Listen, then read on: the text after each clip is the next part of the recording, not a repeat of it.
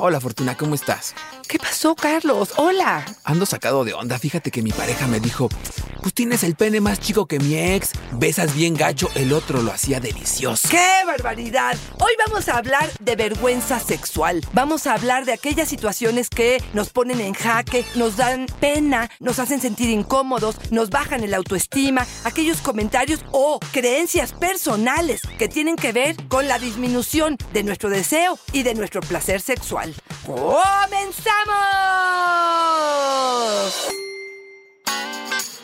Dichosa sexualidad.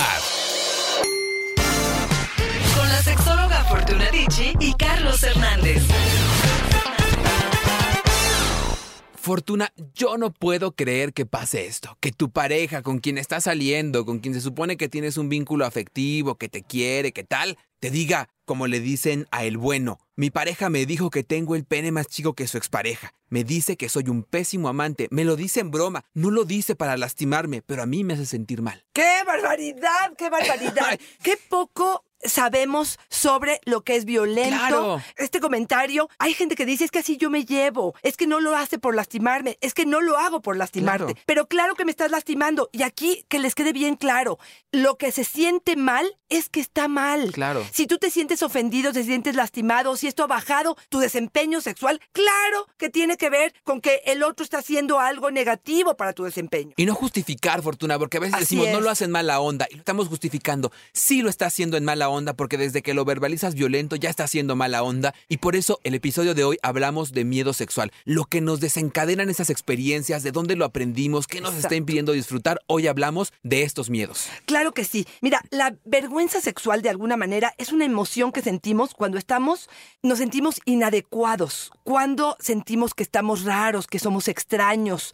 A veces tiene que ver que no nos sentimos suficientes. Hay un gran temor de ser juzgados, de ser criticados. Nos sentimos inseguros ante lo que está sucediendo. Tiene que ver con mi cuerpo, con las expectativas que tengo con mi cuerpo. Tiene que ver con un- algunas acciones que están sucediendo, con la eyaculación, con algunos fluidos, con algunos sonidos que puede provocar nuestro cuerpo. Tiene que ver con no llegar a la expectativa tan alta que tiene el otro o lo que en los medios les han vendido hasta el cansancio de lo que tiene que suceder entre nosotros. Entonces, como yo no doy el ancho porque no duro 45 minutos en la actividad sexual, Claro. como no cuando ella se aparece desnuda, a mí se me para, entonces resulta que me avergüenzo de mi cuerpo, me avergüenzo de la poca respuesta que estás teniendo con respecto a el erotismo y entonces nos estamos en jaque porque recuerden que cualquiera de estas emociones negativas disminuye el placer que vas a tener en el encuentro erótico. Una máxima de este episodio de todos los que hemos tenido es no compararnos fortuna, ver en función de qué estamos poniendo Totalmente. nuestro placer. Maki nos dice, me da miedo que si no cumplo las fantasías sexuales de mi esposo se vaya con otra. Me está pidiendo hacer un trío e incluir a otros. Yo no quiero, pero me da miedo que se vaya con otra. Ya me amenazó. Fíjate, los miedos, eh, por supuesto que se instalan, nos generan inseguridad y nos hacen vencer estas barreras personales que tenemos con respecto a los valores, las creencias, las ideas, las seguridades. Nos destruyen estas barreras y nos hacen estar, yo le digo que es como los cables cuando están pelados Ok. es realmente sentirte totalmente desprotegido. Esta mujer, o sea, si no hace el trío, siente que se va a ir. Y si lo hace, va a renunciar a ciertos valores personales y se va, perdón que te lo ponga así, pero se está prostituyendo. Claro. Está vendiendo su cuerpo o casi casi su relación, porque a pesar de que el otro no está escuchando, que ella no quiere hacerlo, no le importa. Está siendo más importante su deseo que la relación de pareja o el futuro de esta relación. ¿Cómo nos cuesta trabajo poner en una justa balanza a nosotros sobre la otra persona? Porque nos han dicho que amar y querer es poner al otro sobre nosotros. Nel, Exacto. la verdad es entender que nuestro placer es nuestro y que tenemos derecho a decir no. Si algo nos proponen y no nos embona, no. A lo mejor lo acompañamos de que sí, pero podemos decir no sin culpas. Y si hay amenaza, Fortuna, a mí me da mucha pena razón, cuando viene la amenaza y decirle, pues si estás pensando en irte con alguien más y esa es la condición y es inflexible, que Dios te bendiga. Exactamente, porque recuerden que la amenaza es parte de las primeras etapas de la violencia. Es una imposición. Ahora, me gustaría darle algunas opciones. Venga, venga. A ver, una es decirle, no, probablemente no es el momento. O sea, no quiere decir no siempre, no es no hoy. Claro. Todavía no me siento lista. ¿Por qué no vamos preparándonos en esto? No sé si es ir a un club swinger y solo observar. No sé si es traer algún juguete sexual, otra vulva, otro dildo, que pudiéramos hacer un juego de penetraciones distintas en la relación. No sé si es conversar con alguna persona que haya vivido la experiencia, es leer algunos de los testimonios. Me parece que es eh, informarse un poco más. Si con esta información y este juego de roles y este interés porque estamos siendo equipo, de repente puede hacernos que se nos prenda la idea y decir, bueno, abro un poco la puerta, o al contrario, todo esto nos hace pensar clara y evidentemente que no quiero entrar a este juego porque me parece riesgoso. Me parece que esa claridad pudiera el día de mañana hacerlo tomar mejores decisiones. Y déjame contarte algo, una de las más comunes con la vergüenza sexual tiene que ver con la luz apagada. Por mucho tiempo nos dijeron, pégame tantito, prende la luz, deja que vea, tú ve, observa y disfruta de lo que tienes Si el enfrente. cuerpo es bonito. El es bonito y el coito es bonito. Y yo digo, espérame, yo creo que tiene que ver con aguas, con esta diferencia entre pudor y vergüenza.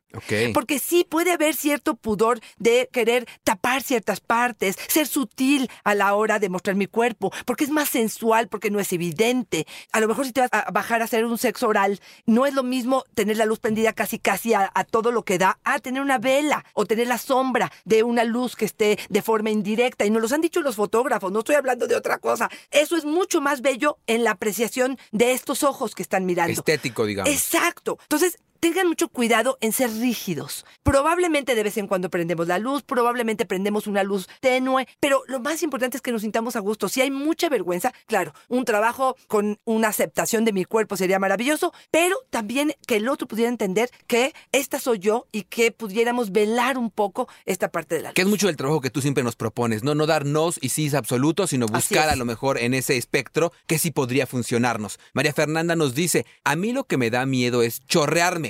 Ay, Fortuna Ay, y Carlos, barbaridad. es una locura la cantidad de jugo que me sale de la vagina cuando tengo orgasmo. Es vergonzoso. Mi pareja no se queja, pero a mí me parece terrible. Excelente punto, qué bueno que lo traes, Carlos, hoy acá, porque me parece que es entender nuestro cuerpo. Porque qué barbaridad, hay unas que quieren y no pueden. Sí, en el episodio anterior, ¿te acuerdas que nos decían que estaban buscando el squid así locamente y acá que lo consiguen dicen, qué horror? Y es informarnos, es entender que no controlamos la cantidad de fluidos que van a salir de nuestro cuerpo, que tiene que ver con nuestras glándulas, que tiene que ver con una respuesta y que es natural y que es sana. Y me- en la medida en la que podamos entender esto, creo que podamos transmitir esta información también a él, porque a él parece que no le importa, pero a lo mejor verbalizarlo y juntos ver información médica al respecto podrá tranquilizarnos y bajarnos un poquito la ansiedad. Por eso decimos que la información es placer. Eduardo nos dice, me da vergüenza pedir ayuda. Tengo eyaculación precoz. Y esta, Carlos, de verdad no sabes el impacto que hay en cuántas personas tienen disfunciones sexuales y no piden ayuda por vergüenza, porque tienen que tenerlo siempre parado, porque los urólogos no saben de sexualidad, porque los médicos generales no saben que existen los sexólogos o no les dan crédito y eso hace que se alejen de la posibilidad de tener salud y de recuperar su vida erótica. Muchas veces tienen que ver con diabetes, hipertensión, pero también tiene que ver con cuestiones emocionales. Por favor, no se avergüencen. Y si su doctor cierra el canal de comunicación y les dice eso no es importante ante una diabetes, por ejemplo, no tengo erección y les dice eso no es importante, lo importante es tu salud, pues será para usted, doctor. Pero yo necesito calidad de vida y yo quiero buscar esta información. Acérquense a sexólogos que puedan ayudarles realmente en este tema. ¿no? Yo sí digo, cuando el médico te dice o ve la sexualidad como un lujo, es un muy buen momento para cambiar de especialista. Exactamente. Este nos dice, soy soltero, tengo 40 años, me da miedo la edad. Cuando salgo con Fíjate. alguien siento que no hacemos clic, que me ven como muy grande. Ya no me siento atractivo, con los años me siento más feo y menos sexy. Pensaríamos que este es un tema solamente de mujeres y ve cómo a los hombres también nos pasa. Y, y por otro lado también decir, hoy en este mundo posmoderno que vivimos, ¿qué valor le hemos dado a la juventud y qué terrible resulta hoy ser mayor de 40 años. Piensa, 40 ¡Qué años. barbaridad! Y yo creo que tiene que ver con estas creencias con las que crecimos, como el rabo verde, ¿no? El hombre mayor, y como dices, mayor de 40, que a lo mejor si tienes 3 años y te dicen 40, ¡ay, qué grande! Pero hoy entendemos que estamos a la mitad de la edad. Y lo que vemos en tele de más fortuna o en es. todas partes es, Así es. que los atractivos son los jóvenes y los Así es. otros que. Y cuando sabemos tú y yo que de acuerdo a estadísticas, el mejor momento sexual de la vida está después de los 40. Totalmente de acuerdo. Y yo creo que una de las ideas que quiero que queden claro el día de hoy es aquellas creencias que nos incomodan, aquellas creencias con las que crecimos, hay que replantearlas, hay que darles nuevo significado, porque esta vergüenza que sentimos la podremos eliminar a partir de crear nuevas formas de pensar, darle más crédito al placer, al bienestar y menos a la juventud y a lo mejor a la cuestión de tamaños, porque ahí te va. Otra de las inquietudes y de las vergüenzas mayores tienen que ver con tamaños grandes de cuerpo. Quiero hablarte de estrías, quiero hablarte de varices, pero también tiene que ver con aumento de peso, con gorditos, con lo que tú quieras. Ojo, y esta quiero que quede bien claro. Tú eres la pareja que tu pareja eligió para estar en este Claro. momento. Esta es una idea que me gustaría que sembraras en tu mente. Cuando sientas el gordito, cuando sientas que te sientes tú incómoda porque el seno no está perfectamente en su lugar, piensa que el otro está disfrutando de tu cuerpo, está eligiendo de forma consciente y no está pensando en una crítica directa. Y si está pensando en una crítica directa, creo que será la última vez que te acuestas con esa persona. Pero si no, en general, no tenemos puesta la atención en eso. Estamos mucho más conectados con las partes placenteras que realmente con lo que estamos hablando. Sí, tenemos que hacer un trabajo profundo con la corporalidad. Fortuna Mar nos dice, me da miedo el tamaño de mi vagina. Siento que es pequeña, muy morena, con los labios muy grandes. Al momento que me van a practicar sexo oral, cierro las piernas y aprieto. No soporto que me vean. ¡Wow! Lo que decimos del cuerpo, Claro, ¿no? Del desconocimiento y decir, pues esto es lo que hay. Claro, ¿no? totalmente. Al final, ¿qué, podría yo hacer con esto? ¿Ponerle moños para que se vea chulo? Totalmente. Ahí lo único que se me ocurre decirle es a los ejercicios de Kegel, cómprate las bolas chinas que pudieran hacer finalmente algo de ejercicio y de tener un poquito más de fuerza en el músculo o en la piel, finalmente es piel y va a tender a caerse. Y lo que tú dices, a lo mejor, ¿no? Si ya de verdad me está afectando muchísimo, pues una labioplastía, ya ves que ahora está bien de moda, pues. Sí, sí, pero al rato entonces vamos a criticar otra parte del cuerpo. Pero bueno, te voy a contar algo que también he investigado a partir de la vergüenza sexual. Y es que muchas personas beben alcohol para poder vencer esa vergüenza. Y esto es bien delicado, por dos cosas para mi gusto importantes. Una es que sí, te desinhibes, pero puedes cometer errores o eh, estar dispuesto a hacer actividades que no lo harías si estuvieras consciente. Dos, me da miedo que cada vez que vas a tener un encuentro sexual necesitas el alcohol para desinhibirte y entonces le estás dando el poder al alcohol y no a tu cuerpo y a tus sensaciones placenteras. Y tres, con el alcohol en exceso puede fallarte la erección, puedes no lubricar, puedes no conseguir un orgasmo. Entonces, te diría, sí como parte del ensayo, sí como parte de la premisa, pero junto con esto un trabajo emocional que te ayude a sentirte segura de lo que estás Y haciendo. que además luego viene lo que conocemos como acciones en escalada, ¿no? Que es ahora está con el alcohol y después va a necesitar un Una estímulo droga, mayor e irá por una droga. Así es. Patty nos dice, tengo 72 años, comencé una relación de pareja y ahora él me pide tener sexo. Es más joven que yo, tiene 65. Pienso que soy una ridícula por estar queriendo tener sexo. Siento que se va a reír de mí cuando me vea desnuda y pienso todo el tiempo en qué van a decir mis hijos. Ok, a ver, creencia, creencia, creencia, Exacto, creencia, ¿no? exacto. Una más otra. Este, si te está eligiendo y está queriendo tener intimidad contigo, pues pareciera que está, se lo tiene que medio imaginar, porque Pues sí, bueno, ya ha visto no los a creer que tiene brazos, o sea, 15 años. Exactamente. Eso por un lado. El hecho de que tú te luzcas y te sientas segura de lo que estás ofreciendo, me parece que también yo creo que a los 70 años estás buscando sensaciones placenteras mucho más que a lo mejor una respuesta orgásmica, e- explosiva. Vete saber, ¿no? Como que hay un cambio en ese sentido. Y tus hijos, ¿qué chihuahua les importa? Por favor, tenemos que entender que la vida es privada, es personal, que tenemos todo el derecho de explorar y esta sería una llamada de atención a los hijos que tienen padres de 60, de 70 y de 80, de darnos la oportunidad de decir, son igualmente sexosos y tienen todo el derecho al placer, igual que nosotros. A mí me encanta lo que decía Jorge Bucay Fortuna de también nos jubilamos como padres, ¿no? O sea, nunca dejas de ser papá, pero llega un momento en que esa imagen de papá debe quedar ahí como dormida para tú rehacer tu vida luego de que ellos ya están fuera de la casa haciendo lo que les da la gana. Exactamente. Y probablemente ahí el trabajo que habrá que hacer es con esta forma en la que piensan. O a veces, fíjate, ¿eh?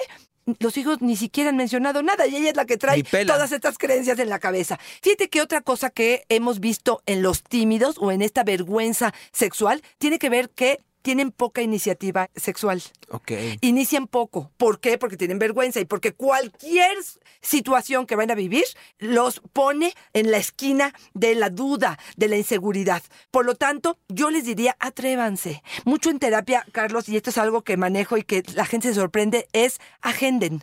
Mucha gente me dice, ¿cómo voy a agendar si se supone que la sexualidad tendría que ser totalmente espontánea? Y yo te diría, hoy, espontáneo, con las vidas y los dos Claro. trabajos que tenemos, las jornadas tan cansadas, las distancias largas. Espérame tantito. Y a estos tímidos que tienen tanta vergüenza sexual, probablemente el hecho de que puedan agendar les ayude a prepararse más. No sé si a generar más ansiedad o a prepararse más. Si me depilo y me siento segura y me pongo perfume y me baño y me pongo la ropa interior que me gusta y pongo la luz que... Entonces probablemente si todo esto funciona, puedo sentirme más segura en la relación sexual. ¿Tú hoy podrías concebir la vida diaria, hoy funcional, sin planear? No, yo no creo. Ah, pues lo mismo aplica para el sexo. Palomita nos dice, me da miedo volverme una, tápense sus oídos los que tienen oído sensible, una puta. Mi pareja me pide usar ropa interior sexy, juguetes, hacer prácticas que me parecen sucias, como el sexo oral o ver pornografía juntos. Él me dice que ya se aburrió de mí porque soy una mocha. Ok, fíjate, aquí, por favor, corazón, no es todo blanco o negro. Creo que te está dando, eh, Palomita, muchas opciones. Ropa interior sexy, oye, espérame, perdón, pero Victoria's Secret y todas las modelos que tienen que ver con sensualidad tienen ropa sexy. Ahora, de ropa sexy a ropa vulgar son... eh, diferentes Diferencia. tonos, ¿no? Y que ustedes pueden juzgarlo. Hacer prácticas donde me siento sucia, pues no lo hagas si te sientes sucia, pero el sexo oral, si te sientes mejor si lo haces con condón, si pones un- una pasilla en tu boca, o sea, búscale situaciones en pornografía, pues busca pornografía con la que te sientas a gusto, no la orgía, no la que utilizan niñas, pero por supuesto, exactamente, pornografía o escenas o videos eróticos podrán hacerte sentir mucho más tranquila. Creo que esto es importante. Sarita nos dice, él ha tenido muchas experiencias sexuales, tiene mucha experiencia. Yo, solo él. Me da vergüenza ser inepta sexualmente. Y aquí yo te diría que aguas con las expectativas que tenemos, que a veces nos las ponemos nosotros mismos, ¿eh? Es un error muy grave que tienen muchas mujeres. Ellos no están pensando tanto, no le dan tantas vueltas, solo se entregan al placer en cada caricia, sin intentar transformar la noche en una película. Es un encuentro erótico. Tu pareja puede ser consciente de que estás experimentando una nueva postura por primera vez a lo mejor, y esto puede ser que a ti te desaliente, pero para él también enseñarte y mostrarte es un camino agradable para algunos. Por favor, aprende de lo que estás viviendo, pero conéctate más con las emociones, la sensualidad y el placer, el bienestar, que con la forma en la que lo estamos haciendo. Oye, Fortuna, aprovecho este momento para ponerme melancólico con lo que nos dice Intriga. Los escucho desde Wisconsin. Desde antes que tenían el programa de radio cuando yo vivía en México. Me acuerdo de los 15 minutos de sexo con Carlos. Los acabo de descubrir y estoy feliz.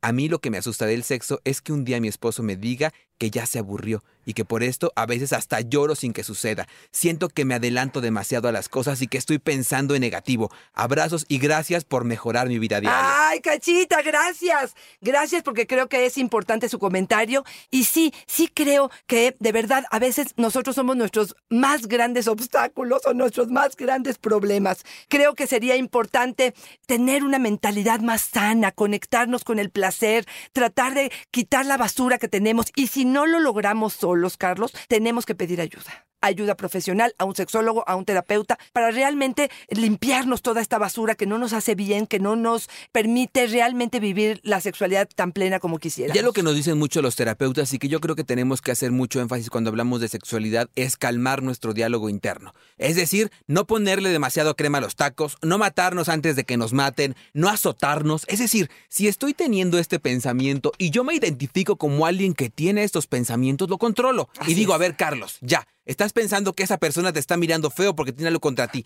Tienes un hecho contundente que derive en ese pensamiento, no al que sigue. Y lo calmas. Nos va a pasar, pero volverlo consciente hace que nosotros tengamos claridad de que eso es una fantasía. Calmar este diálogo interior creo que sería una de las cuestiones que debemos considerar. Totalmente de acuerdo. Y Fortuna, esta me gustó muchísimo porque a veces nos dicen que ya cuando nos aplicamos en un rol se nos establece, dicen, esto tienes que hacer y es un mandato y una obligación. Rubén nos dice que ya se declaró homosexual, que va a empezar su vida sexual y ahora que es homosexual, tiene que hacer sexo anal que le da mucho miedo lo que pueda pasar, porque ya sabe que con el sexo anal puede haber incluso a la larga salida de excremento, esto que llamamos incontinencia. Pero me llama mucho la atención que diga tengo, que hacerlo, como si por ser homosexual tienes necesariamente que sostener encuentros sexuales vía anal. Claro, lo que me está diciendo él, o lo que me está diciendo esa pregunta, es que no está bien preparado ni documentado con respecto a lo que va a pasar. Pero creo que la clave está en la palabra que tú mencionaste. Tengo que, espérame tantitito, tú no tienes que nada. Ni siquiera porque esté estipulado que la penetración anal tiene que estar. No, espérame, no tiene que nada. Yo puedo jugar, yo puedo hacer sexo oral, puedo experimentar, puedo gozar y no tengo que practicar una penetración para sentir que esto está funcionando bien y que esto me va a representar en mi nueva faceta de mi sexualidad. Y me encanta que dice, ¿no? Ya me declaré abiertamente, como si hubiera hecho una fiesta de apertura y dice, todo se abre aquí, incluido mi ano, ¿no? Entonces ahora tiene que entrar todo, ¿no? Claro. Decir que hay muchas formas de vivir la homosexualidad, la heterosexualidad, la bisexualidad, hay muchas formas de vivirlas y uno apropia la que te viene bien. Y si te viene bien el sexo anal y te causa placer y te causa deseo y lo quieres incorporar, venga. Claro. Y entonces tienes cuidado, dilatzelana, usas condón y todo esto. Exacto. Pero de otra forma, no es una obligación, no es un mandato. Y eso tenemos que decirlo para esto y para todas las prácticas. Decir que no necesariamente lo que nos han dicho que se tiene que establecer, se tiene que hacer. Siempre hay posibilidad de variarlo. Pero me parece una actitud muy madura la que tú estás diciendo. Yo no sé qué edad tiene este muchacho, pero de pronto sí puedo pensar que el otro le exija o tenga muy claro o evidente que eso es lo que corresponde a un hombre homosexual, ser pasivo o ser activo, o te corresponde recibir en el ano. Espérame tantitito. Justo ahí están las creencias otra vez. ¿no? Claro. No tengo que obedecer al mandato social de que eso es lo que se está esperando como esta eh, salida de mi closet este, para poder decir que soy homosexual, ¿no? Sí, no, es hacer lo que nos viene bien, que es lo que tú nos dices que es salud sexual. Exacto. Jimena nos dice, hay posiciones en las cuales durante la penetración mi vagina hace un ruido, un gas vaginal. Justamente, Jimena, sí es cierto, sabemos que esto tiene que ver con cuestión de que la vagina de pronto no tiene tanta fuerza, hay como mucho más flacidez y de pronto en ciertas posiciones sí puede ser que entre aire a esta vagina y por eso suene, le llaman el pedo vaginal, ¿no? Esto es, es muy vergonzoso, a lo mejor la primera vez que sucede, pero entender que es algo natural. Obviamente, puedes cambiar de posición para que esto no suceda, pero a lo mejor te, se va a volver a repetir. Suavizarte con el tema, hacer un chascarrillo en el momento para poder decir, por favor, esto sucede con esta posición, este, y no pasa absolutamente nada. No creas que eres única. Esto sucede más común de lo que te imaginas. Claro, y es una de las que más nos reportaron, ¿eh? Y yo quiero preguntarte, Fortuna, si ya estoy notando que esto me está pasando, ¿qué hago? ¿Lo puedo disminuir? ¿Lo puedo trabajar? ¿Qué Eh, hago? este- E- Este gas vaginal, ¿qué? Eh, por supuesto, los ejercicios de Kegel, las bolas chinas, hay ya tratamientos médicos con láser, por ejemplo, en algunos dermatólogos.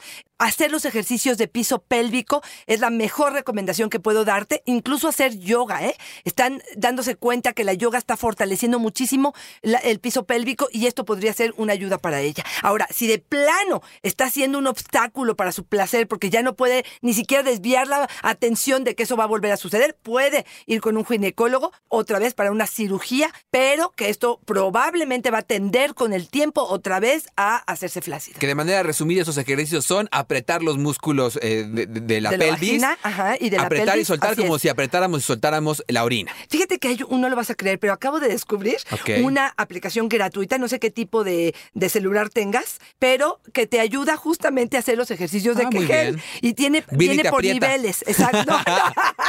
pero mira, fíjate, va, no sé si quieres describirlo, pero de alguna manera te dice aprieta, ahora descansa. Ahora Ah, aprieta, mira. ahora descansa. Entonces, si vas en el coche, puedes empezar a hacer estos ejercicios. Esta aplicación, Así esta cuando te vean los niños con tu celular dando vuelta del circulito que diga aprieta, descansa, dices, ¿qué haces, mamá? Pues aquí apretando, mijo. Este, este en particular, hay varios, pero este en particular es P de Paco, F de Foco y E de Esteban. PFE, así se Ah, llama. ok, mira. Es una aplicación, es gratuita y puedes hacer los ejercicios de Kegel en tu celular. Oye, Fortuna, si tuviéramos que quedarnos con algunas ideas claras y prácticas, ¿cuáles serían? aceptarnos, no nada más físicamente, sino con nuestras ideas, validar nuestras creencias, aceptar nuestro deseo sin juicio, nuestras fantasías. Nadie es perfecto. Establecer confianza y diálogos inteligentes, asertivos con la pareja, me parece que sería importantísimo. Y si de plano me estoy sintiendo con mucha vergüenza con respecto a algo en mi vida erótica y esto está siendo algo que obstaculiza mi placer, definitivamente creo que sería importante pedir ayuda profesional. Yo cierro Fortuna diciendo, por favor, no nos hagamos chaquetas mentales o lo que es lo mismo, juicios basados en evidencias. Hasta que no lo tengamos comprobado, hasta que no lo tengamos claro, no existe. El resto es pura imaginación. Nos impide el disfrute. Mejor focalicemos Así toda esa energía en gozar que la vida se va a acabar, Fortuna. Así es, cachito.